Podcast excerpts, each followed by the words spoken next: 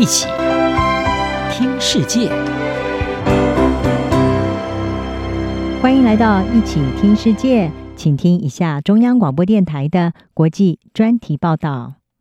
各位听众朋友，大家好，今天要为各位播报的专题题目是“人手一杯咖啡，看碳足迹对气候变迁的影响”。最近三十年来，全球咖啡消费量稳步增长。每人每天平均消费二点七杯咖啡。咖啡如今在台湾与全球各地都是最受欢迎的饮品之一。各式品牌的咖啡店在大街小巷随处可见。据估计，全世界每天消耗约二十亿杯咖啡。根据追踪碳足迹的网站 CO2 Everything，一杯约有十五克咖啡豆的咖啡会产生约零点四公斤二氧化碳当量，相当于汽车行驶两公里。因此，全球消费的咖啡所产生的碳足迹相当惊人。不过，我们一般在家冲泡一杯咖啡，或是到店家购买咖啡所产生的温室气体，还只是冰山一角。在整体咖啡产业中，超过一半的咖啡碳足迹是来自咖啡生产商和供应商，其中生产咖啡豆是排放温室气体最多的阶段，占咖啡总二氧化碳排放当量的百分之四十到百分之八十。在生产咖啡豆的过程中，采用精致农业方式栽种，必须使用密集的灌溉、施肥系统和杀虫剂。导致咖啡生产过程产生大量的碳足迹，因此业者必须采取行动，减少咖啡生产对气候环境和社会的影响。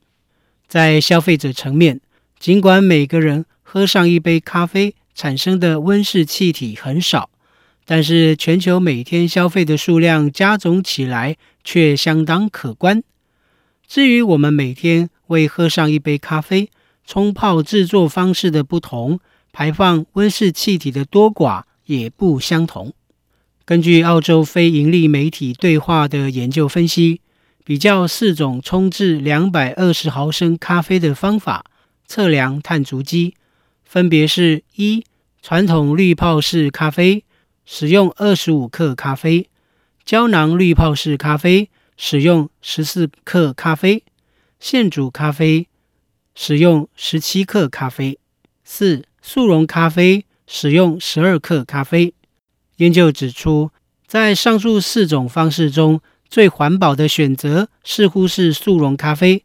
这是因为每杯速溶咖啡的咖啡粉用量较少，并且与使用咖啡机相比，热水壶的耗电量较低，并且不需要处理有机废物。至于传统滤泡式咖啡的碳足迹最多。主要是因为使用较多的咖啡粉冲制咖啡，并且在冲泡过程中也会消耗比较多的电力煮水以及保持水温。此外，与传统滤泡式咖啡相比，饮用胶囊过滤咖啡可节省十一至十三克咖啡。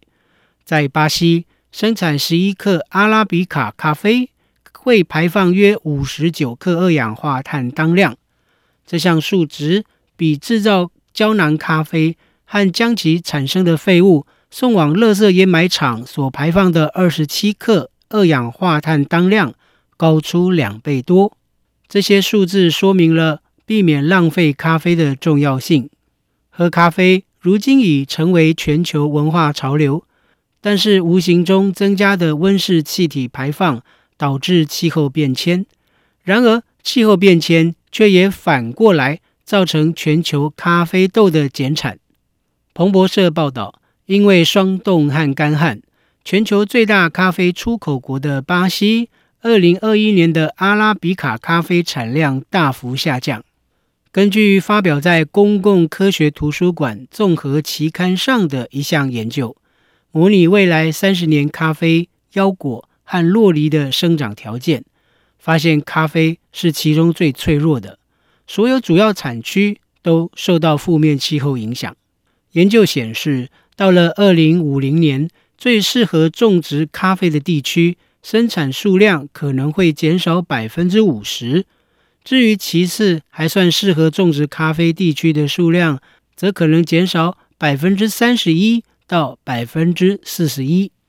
咖啡在白天和晚上以及全年温度稳定的地区栽种，生长状态会最佳。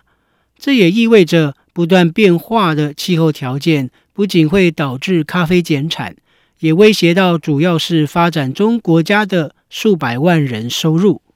如何让咖啡的种植、生产与消费达成永续性，有赖各国立即采取行动，减少对气候变迁带来的冲击。所有人也应该全面审视自己的消费习惯，为爱护地球的永续目标而努力。以上专题是由张子清撰稿播报，谢谢各位的收听。